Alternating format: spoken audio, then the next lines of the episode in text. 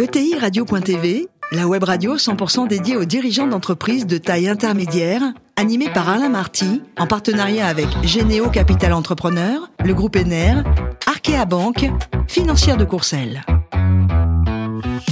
Bonjour à toutes et à tous, bienvenue à bord de TI Radio. Vous êtes plus de 43 000 dirigeants d'entreprise abonnés à nos podcasts et vous pouvez réagir sur les réseaux sociaux. À mes côtés pour co-animer cette émission, Charles Rubé-Dufaux, qui est le président du groupe Ener. Bonjour Charles. Bonjour. Et François Picard, le directeur associé de Généo Capital Entrepreneur. Bonjour François. Bonjour à tous. Aujourd'hui, on a le grand bonheur d'accueillir Anne Martel, directrice générale d'Electrolux France à bord de ETI Radio. Bonjour Anne. Bonjour. Alors, vous êtes diplômé notamment de l'ESCP et votre premier job, c'était chez SEB. Vous nous rappelez ce que ça veut dire, l'acronyme SEB Société d'embouteillage de Bourgogne. Exactement. Alors, c'était une super aventure. Non, vous étiez commercial au tout début, c'est ça? J'ai commencé effectivement commercial et puis j'ai évolué chef de produit au marketing opérationnel et puis ensuite au développement produit et dans le groupe SEB. et donc là, cette société d'emboutissage de Bourgogne, elle a quand même vachement évolué, quoi.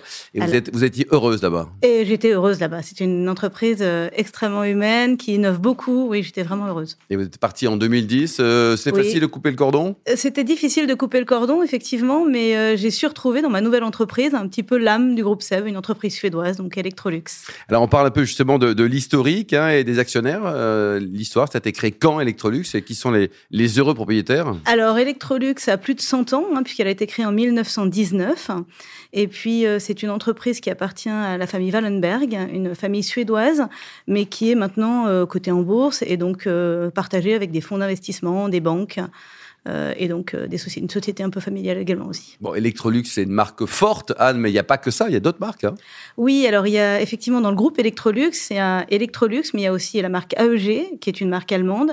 Il y a la marque Ford, il y a la marque Frigidaire. Il y a beaucoup, beaucoup de marques à l'intérieur. Frigidaire, c'est incroyable quand même. Frigidaire. Le, le groupe au niveau mondial, c'est combien de chiffre d'affaires? Alors le groupe, c'est 135 milliards de SEC. Ça fait 13. Ah, le sec, oui. Le Ça cours du sec, euh, François, vous nous le rappelez là? Il faut diviser par 10, par ça fait. 10. C'est ça. Oui, c'est ça. Eh non, mais c'est bien, il est bon et en sec. Voilà. 13,5 milliards d'euros, effectivement. Donc c'est 51 000 personnes et on est présent euh, dans 120 pays. 120 pays. La, la France, c'est un pays stratégique, ça représente une, une part non négligeable du groupe. hein? Oui, effectivement, on est trois- troisième acteur européen dans la taille du groupe D'accord. Et les rapports entre industriels et distributeurs, vous aimez toujours? C'est passionnant. Mais c'est très dur en ce moment. C'est c'était très très dur. ouais. Vous avez beaucoup augmenté vos prix? On a beaucoup augmenté nos prix, oui, Ouais, effectivement. On a tous beaucoup augmenté nos toi, prix. Et tous les prix ont beaucoup augmenté. hein. Et quand il y a des ministres qui vous disent qu'il faut baisser les prix, qu'est-ce que vous leur dites? Eh ben, on leur dit que dans notre PNL, c'est compliqué à faire. On essaye et on va travailler dans ce sens, mais c'est compliqué. hein. C'est compliqué parce que tout coûte beaucoup plus cher aujourd'hui. Absolument. Sauf les salaires des dirigeants qui n'ont pas forcément beaucoup augmenté, Anne. Exactement. Il faut y penser d'ailleurs. Charles? Comment on fait pour passer de, de valeurs de- d'entreprises familiales qui sont dans les territoires, je pense évidemment au groupe SEB, à un groupe euh, international, mais malgré tout familial Ma question, c'est quelles sont les différences d'items de, long terme entre un Suédois et euh, une entreprise que vous avez connue comme SEB Vous avez trois heures, Anne. Ok. Donc en fait, euh, euh, au niveau du groupe SEB, c'était une entreprise aussi familiale, mais qui a énormément évolué. Et le groupe SEB que j'ai connu il y a 15 ans, c'est plus déjà le groupe SEB d'aujourd'hui. hein. Euh, ce que, j'ai retrouvé dans le groupe euh, Electrolux, c'est déjà, on- je suis au niveau de la filiale France, donc j'étais pas au niveau du groupe, alors qu'au niveau du groupe SEB, j'étais au niveau du groupe.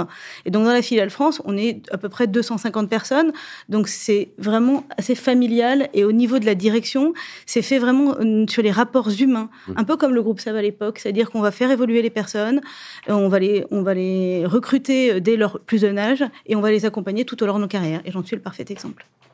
Mais il y a Ah. souvent une grande force, en fait. On, on pense toujours que quand une entreprise euh, locale est reprise par un, un groupe international, on va délocaliser, etc. Mais en fait, on voit aussi d'autres exemples où il y a une, Mm. un, un renforcement très fort, puisque euh, euh, vous avez une logique à, la- à la fois mondiale et de long terme, et une grande autonomie, si j'aime j'imagine, Exactement, c'est tout à fait ça. Vous avez bien résumé. Et le management de la suédoise, c'est comment? Alors c'est dans le consensus.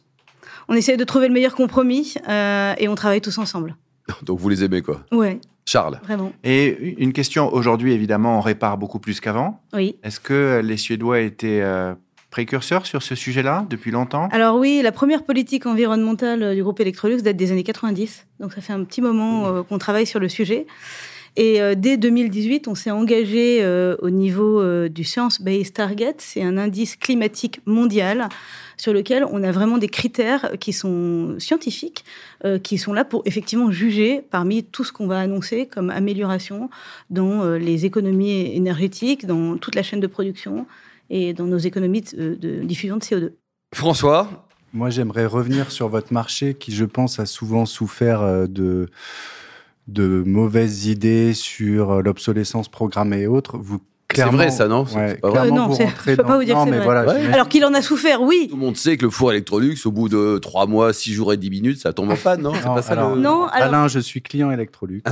Et, euh, vous n'avez pas de problème de four non, les crumbles sont très réussis depuis longtemps. Oui. Maintenant, on nous garantit les pièces sur 10 ans, donc c'est-à-dire qu'on peut avoir des pièces de rechange pendant 10 ans pour réparer son four si jamais il y a un souci. Mais en général, les fours, la durée de vie, c'est, C'est combien d'ailleurs la durée de vie d'un four? je dirais, entre 8 et 9 ans. Ah quand même.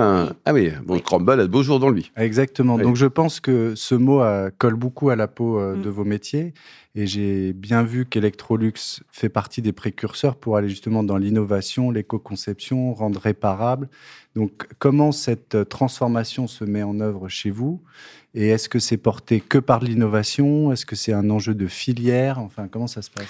Alors, il y a un peu les deux. hein. Euh, c'est porté aussi sur l'innovation, puisque maintenant, euh, dans tout ce qui est intelligence artificielle, tout ce qui est produits euh, connectés, on va proposer aux consommateurs de pouvoir entretenir leurs produits beaucoup plus régulièrement. Parce que c'est vrai que si vous n'entretenez pas votre produit, vous êtes plus, beaucoup plus assujetti aux pannes.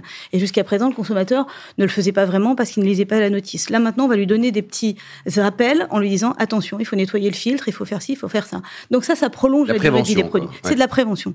Donc ça, c'est vraiment ce, qu'on, ce que nous mettons en place. Ensuite, euh, au niveau du groupe, on a acheté la compagnie française du SAV, au niveau groupe, qui est justement là pour réparer les produits.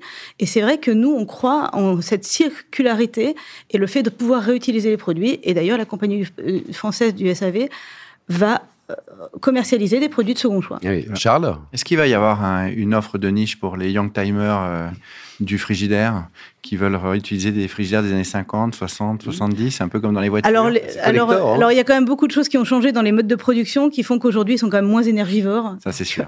Donc, je pense qu'il faut rester sur les nouvelles technologies. On regarde le look, mais Aujourd'hui-. Aujourd'hui, on, on arrive à, à- à fabriquer un réfrigérateur avec 75% de, de plastique recyclé dans les parois intérieures. Ah oui. Et ça, c'était pas fait dans les années 50. Ah, vous savez pas ça, François hein Non, mais j'ai- appris plein de choses euh, grâce Sur les à vous. frigidaires, les fours. Et j'ai appris, vous me corrigez si je me trompe, que 80 ou 85% de l'empreinte carbone, on va dire, d'un appareil électroménager est lié à son utilisation et la consommation d'électricité, plus que euh, la- le- les matériaux de départ.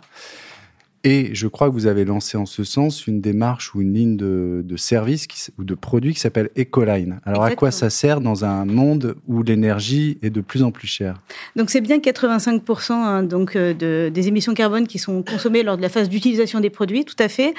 Et effectivement, notre sélection Ecoline est faite pour proposer aux consommateurs des produits qui soient les moins énergivores, les plus éco-responsables tant dans leur fabrication, mais aussi ceux qui vont permettre justement aux consommateurs d'avoir des indications pour pouvoir mieux utiliser leurs produits pendant toute la phase d'utilisation. C'est-à-dire qu'on va mettre des logos très clairement en disant, ben voilà, si vous utilisez cette fonction-là, ben votre produit sera de plus en plus éco-responsable et vous aurez, vous serez beaucoup plus économe en énergie ou en eau, par exemple. Vous êtes rassuré, François? Ah bah, je- J'en apprends tous les jours. Et bravo, euh, bravo pour euh, Electrolux. l'Ecoline. Oui, oui, non, je voulais dire l'Ecoline. Une autre question, la majorité de nos auditeurs sont des, des dirigeants, dirigeantes de PME, de TI. Comment peuvent-ils travailler avec un groupe comme Electrolux? Est-ce Mm. que vous venez chercher chez eux de l'innovation? Est-ce que c'est du service de proximité pour vos clients? Comment ils peuvent s'adresser à Electrolux pour euh, développer leurs activités? Alors, euh, bah, j'ai un bel exemple, une société française s'appelle Eurokera, euh, qui a co construit avec nous la nouvelle table euh, induction que- qui s'appelle Saphirmat, que nous avons présentée en avant-première mondiale Bon, allez, à On va aller jusqu'au bout. Elle coûte combien, la table d'induction aller jusqu'au bout. Elle coûte 1990 euros, mais c'est une... Ça, c'est pas du tout après marketing. Hein. Attention. 1990 euros, c'est le hasard complet. Hein. Attention, là, je parle d'une table, parce que dans la table d'induction, il y a tout, hein, parce qu'il y a les tables d'induction avec hôte intégré. Là, c'est Notez, François. vraiment notez. le très haut de gamme. Oui. Mais sinon, ça va commencer à partir de 500 euros euh, pour les tables les plus basiques. Mais cette société française Eurokera a, a co-construit avec nous une table qui résiste aux rayures, qui facilité de nettoyage, et donc c'est une exclusivité mondiale. Oh là là Saphirmat. là. Cocorico chez les Suédois. Euh, Anne, le plus beau métier du monde, c'est dirigeant d'entreprise ou alors inspecteur de police? Maintenant, je dirais dirigeant d'entreprise. Mais au départ, vous étiez être flic Bah oui, mais j'ai trop petite, donc j'ai pas pu. Mais on prend- Il n'y a jamais des grands flics Ah, bah, Des petits plutôt bah, non, en dessous d'un mètre 57, ça passait pas. Ah bon, ça passait pas. Et pas de regret quand même c'est- Non, aucun regret, franchement, aucun D'accord. regret. Et pourquoi m'épanouis inspecteur de police? Parce que généralement on dit vétérinaire, pompier. Ah bah, Je euh, devais avoir vu une série qui me plaisait, c'était de Colombo, donc. Oui, c'est ça, Colombo ou alors c'était. Alors vous êtes fan de CrossFit? Oui, exactement. Mais donc ça c'est votre passion, enfin, c'est une grande passion quoi. Alors, c'est devenu une grande passion, oui, le crossfit. Le crossfit, ça allie euh, la gymnastique, la musculation, euh, l'endurance. En fait, c'est fait pour travailler tous les groupes musculaires et puis se dépasser hein, en groupe de 10. Ça vient de l'armée, ça aussi, le crossfit. Ah ça vient de l'armée. Ça vient de l'armée, c'est américain à la base, oui. Américain, ça fait 10 ans que c'est arrivé en France. Et... Bon, je vois, je vois Charles qui est en train de noter, qui prend des notes là. Et vous pratiquez donc chaque semaine, plusieurs fois par semaine, c'est ça? Euh, oui, j'essaie de faire 5 à 6 fois par semaine, ouais. Ah quand même Ouais. Matin très très très très haut. À quelle Ou le heure soir très très très tard. Soit c'est 6 heures, soit c'est 20h30. Bon, génial. Vous dormez un peu quand même, non? Oui, oui, j'arrive. Bon. Et alors pour terminer, côté expo, Andy Warhol, Basquiat, ça vous parle? Exactement, oui, c'était la dernière expo que j'ai vue qui était passionnante. Donc j'aime bien les expos, j'aime bien, j'aime bien le cinéma, j'aime bien enfin, voir des amis, dîner autour de produits Electrolux. Bien sûr. Bien 1990 euros. Merci beaucoup à vous, Anne. Merci également à vous, Charles et François. Fin de ce numéro de TI Radio. On se retrouve la semaine prochaine à 14h précise pour une nouvelle émission. L'invité de la semaine de ETI Radio, une production B2B Radio.tv, en partenariat avec Généo Capital Entrepreneur, le groupe ENER, Arkea Banque, financière de Courcelles.